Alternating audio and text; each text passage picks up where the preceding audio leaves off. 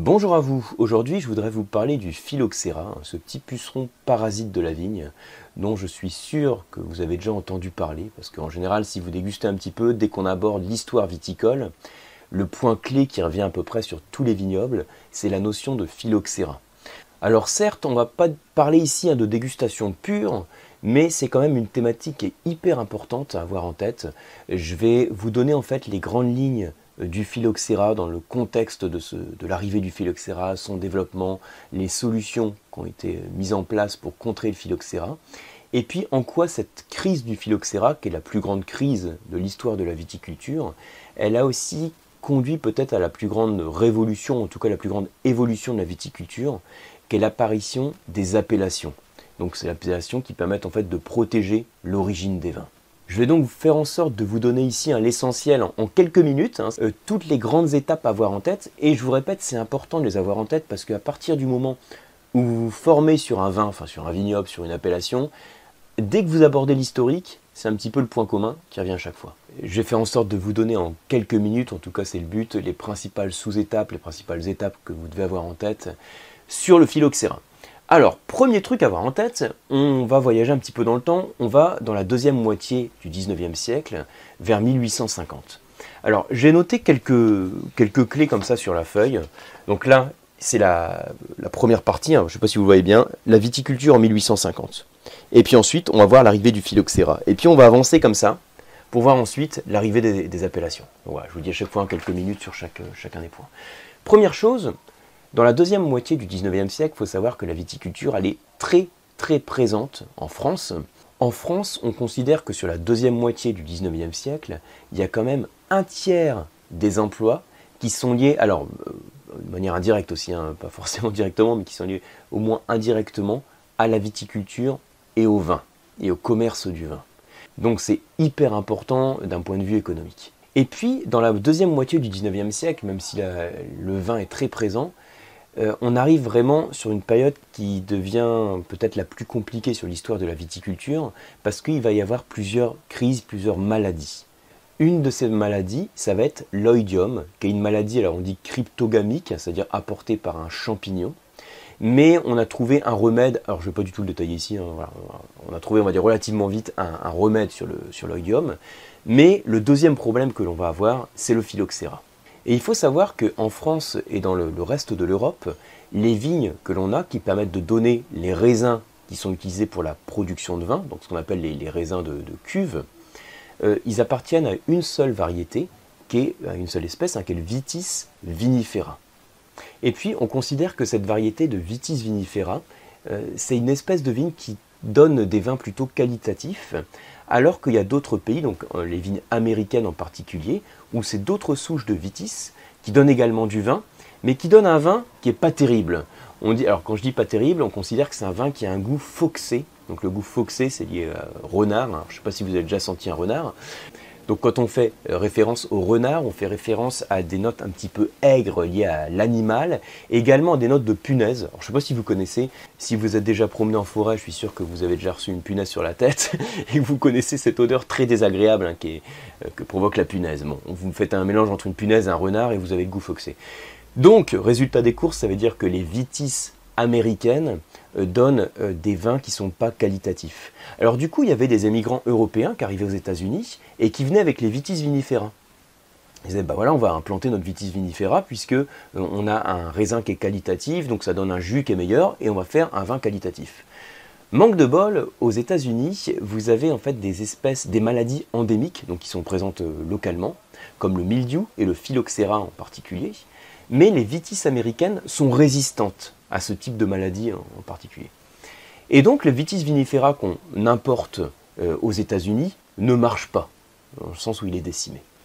Et donc notre phylloxéra, ce qui est donc un, petit puceron parasite, je ne vous ai pas encore dit qui y avait derrière ce mot de, de, phylloxéra, pardon, donc c'est un petit puceron parasite, un parasite de la vigne qui s'attaque à la vigne et qui va ensuite décimer le plant de vigne, pour faire simple.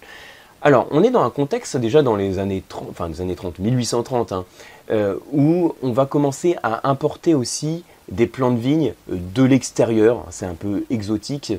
Alors, dans le contexte de l'époque, il y avait un peu un engouement pour ce qui venait de, de l'extérieur. Donc au, Royaume-Uni, hein, c'était l'époque victorienne. ça coïncide aussi avec le début de la révolution industrielle. Donc on commence à utiliser la vapeur comme énergie. Du coup, on peut faire des bateaux, puis on peut voyager. Donc on voyage, on va aux États-Unis, et puis on ramène ces plants de vitis exotiques. Et puis il y a certains vignerons qui commencent à faire des tentatives pour les planter. Donc ça commence de la France. Hein. Euh, pour planter donc ces, plants en France. Et puis dans ce contexte euh, de développement aussi du chemin de fer dans la deuxième moitié du 19e siècle, euh, finalement ça développe aussi la consommation de vin puisqu'on peut amener notre vin qui est typiquement, donc on n'a pas de vin par exemple dans le nord de la France, mais avec le chemin de fer, on peut ramener le vin du sud qui est pas cher, et, puis approvisionner le nord de la France. Et puis voilà, alors en 1862, il y a un vigneron qui s'appelle Monsieur Borty, euh, qui a dans le Gard euh, implanté quelques plants de vitis américaine euh, qui, étaient contaminés par le phylloxéra. Alors bien sûr, dans le contexte de l'époque, sans le savoir, hein, ils plantent les plants de vigne, et puis on constate que la vigne décime, elle meurt, et il y a une maladie en fait qu'on constate sur la vigne qui se révèle déjà au niveau des feuilles, où vous avez comme des petites galles qui se forment sur les feuilles, mais également sur les racines. Parce que le principe du phylloxéra, c'est qu'il injecte de la salive, donc sur les feuilles ou sur les racines. Et le fait d'injecter de la salive, ça crée donc une petite excroissance qu'on appelle une gale. Et le principe de la gale, c'est que ça apporte des nutriments. La plante, en fait, elle envoie des nutriments. Donc c'est pratique parce que le phylloxéra, il pond ses œufs donc au niveau de, la gale. Donc il y a une protection comme une coque de protection qui se forme. Et avec les nutriments qui sont apportés par la plante, eh ben, l'œuf peut se développer tranquillement. Et donc le phylloxéra, quand il est sur les, au niveau des racines, il va ensuite monter le long du, pied de vigne, et puis avec le vent, eh ben, il est emporté, et puis euh, il va se multiplier comme ça. Et puis en plus, il se développe, il a un cycle de, reproduction qu'on dit, c'est une reproduction monoparentale, c'est une espèce dite parthénogénétique. Alors c'est très pratique, hein, mais c'est moins pratique d'un point de vue quand on considère que c'est une maladie. Et il va pouvoir comme ça coloniser les différents vignobles. Et ce qui est fou, c'est que donc c'est vraiment six ans après, on a euh, une partie du Languedoc, la vallée du Rhône méridional, qui commence à être décimée par le phylloxéra. Et il va se répandre comme ça sur l'ensemble du vignoble. Alors il y a plusieurs euh, tentatives hein, qui ont été mises en place pour essayer d'éliminer le phylloxéra, donc sous forme d'insecticides, sous forme également, on se rendait compte que quand euh, on, voyait que c'était ça s'attaque au niveau des racines, donc quand on inondait en fait la vigne, ça permettait de l'empêcher de se, propager et puis ça permettait de l'éliminer. Le problème, c'est que sur les zones de plaine, dans les zones du Languedoc, hein, sur les plaines, c'est quelque chose qui est possible à faire. Mais dès qu'on arrive sur des vignobles en coteaux, c'est mort. Donc c'était pas du tout euh, quelque chose de reproductible. Pareil, on se rendait compte, c'est toujours par rapport au sol, que quand on avait des sols sableux, euh, le phylloxéra ne pouvait pas se mouvoir de la même manière, et du coup, on ne le retrouvait pas sur les vignobles où il y avait des sols euh, de sable. Alors le problème, c'est que ce n'était pas non plus viable de replanter l'ensemble du vignoble sur des zones de sable. Et alors, en 1869, il y a Gaston Basile qui a suggéré de protéger la vigne en mettant en fait euh, une variété de vitis américaine résistante au phylloxéra sur laquelle on allait greffer notre greffon de vitis vinifera. Donc on a un porte-greffe américain sur lequel on va greffer notre vitis vinifera. Et comme on a constaté que nos, vitis américaines sont résistantes au phylloxéra, c'est une solution qui peut être mise en place parce qu'on partant du principe que fait, cette partie de porte-greffe, c'est plus un rôle, on va dire, de, transit hein, des, nutriments, des sels minéraux et de l'eau qui vont alimenter le reste de la plante. Alors, il y a plusieurs écoles, c'est le cas encore aujourd'hui, mais à l'époque encore plus, euh, comme quoi le fait d'avoir ce porte-greffe, ça peut aussi faire en sorte qu'on n'ait pas les mêmes éléments qui arrivent sur notre vitis vinifera et qu'on n'aura pas forcément un raisin aussi qualitatif. Ça, c'est un autre débat euh, le thème des vignes franches de pied, on en parlera sur une autre vidéo. Là, mon but, c'est plus de faire un, petit topo sur l'historique. Donc toujours est-il que finalement c'est cette solution du greffage qui a été mise en place. Hein. je vous ai mis ici, euh, ici on avait la viticulture 1850, l'arrivée du phylloxéra et la solution qui est trouvée qui est le greffage. Et donc petit à petit, tout le vignoble a été greffé sur des porte-greffes américains. Aujourd'hui, l'ensemble des vignes, alors pas, toutes en fait, il hein, faut être tout à fait précis, il y a certains vignobles qui sont francs de pied, donc qui n'ont pas de porte-greffe, mais ce n'est pas la norme. La norme, c'est d'avoir des vignes qui soient greffées sur un porte-greffe américain, et ensuite on a notre greffon, qu'est le vitis vinifera. Et alors, suite à cette crise, comme on manquait de vin, Il y a eu ensuite donc une volonté de produire, de produire beaucoup de jus, mais logiquement, on n'était pas forcément sur une approche qualitative. Le but, c'était de produire du volume suite aux destructions massives du vignoble. Il y a une grande partie du vignoble qui a été décimée. Et donc, on a voulu produire de manière massive et c'est encourager les fraudes. C'est-à-dire qu'on fait tout pour produire plus de vin. Hein, sur le mar, par exemple, on va rajouter un petit peu d'eau et puis on rajoute un petit peu de sucre. Euh, tout ça, donc euh, là où on a des levures qui sont encore actives, ça redémarre en fermentation, ça refait du jus, ce qu'on appelle la piquette. Il y a eu des vins de coupage, donc on est dans un contexte de surproduction, de fraude et résultat des courses. Ça provoque une chute des cours du vin. Et donc cette chute de cours du vin, logiquement, va mettre à mal tous les producteurs et on va commencer à avoir toute une période de, euh, de révolte en fait. Donc il y a eu en particulier dans le Languedoc une révolte en 1907, puis en Champagne en 1911, et tout ça, donc dans ce contexte un peu compliqué, ça a conduit à, euh, à la volonté de protéger ces vins. Et pour protéger ces vins, on a mis en avant, on a créé le concept d'appellation.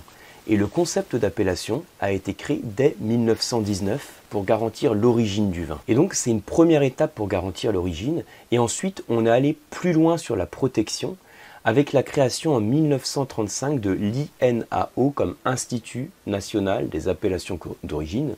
Et là, pour le coup, c'est plus seulement euh, l'origine géographique qu'on protège, c'est aussi toutes les conditions de viticulture, d'élevage, les conditions de, de, production de manière générale et l'utilisation des cépages. Donc on voit qu'on a eu plusieurs phases euh, finalement qui ont été engagées par cette grande crise qu'on a eue.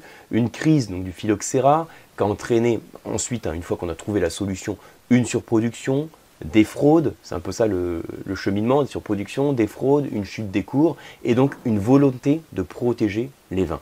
Et aujourd'hui, les appellations qu'on a, on utilise appellations pour différents produits, hein, pour des fruits, pour des légumes, pour du fromage, etc., elles ont pour origine la viticulture. C'est cette crise du phylloxéra qui finalement, euh, indirectement, a, provoqué un certain nombre d'étapes qui ont euh, amené à la création des appellations. Et la création des appellations, donc c'est un truc qui permet, un truc génial parce que ça permet de protéger euh, non seulement l'origine mais également toutes les conditions et donc de garantir la qualité du vin. À la base, c'est ça, hein, une, appellation d'origine contrôlée, une AOC, c'est une garantie de qualité. Même si maintenant on peut débattre sur le fait qu'il y a euh, des vins de pays, etc., qui sont meilleurs que des AOC. Hein. Mais là, c'est pas du tout le débat de la vidéo. Là, mon but, c'est vraiment de revenir sur le cheminement historique. Donc voilà pour ce petit rappel historique, j'espère que ça vous a plu, que ça vous a parlé, que ça vous permet d'avoir un peu ces étapes en tête. Ça permet de voir que finalement derrière toute forme de crise, il y a toujours peut-être quelque part une opportunité parce que les appellations, si la, on va dire, si la plus grande crise de la viticulture, ça a été le phylloxéra, bah, une des plus grosses évolutions, ça a été la mise en place euh, des appellations. Merci à tous pour votre attention. Je vous dis à très bientôt pour la prochaine leçon. Et si ce n'est pas encore fait, rejoignez ma newsletter. Hein, vous avez le lien qui est juste sous la vidéo. À très bientôt.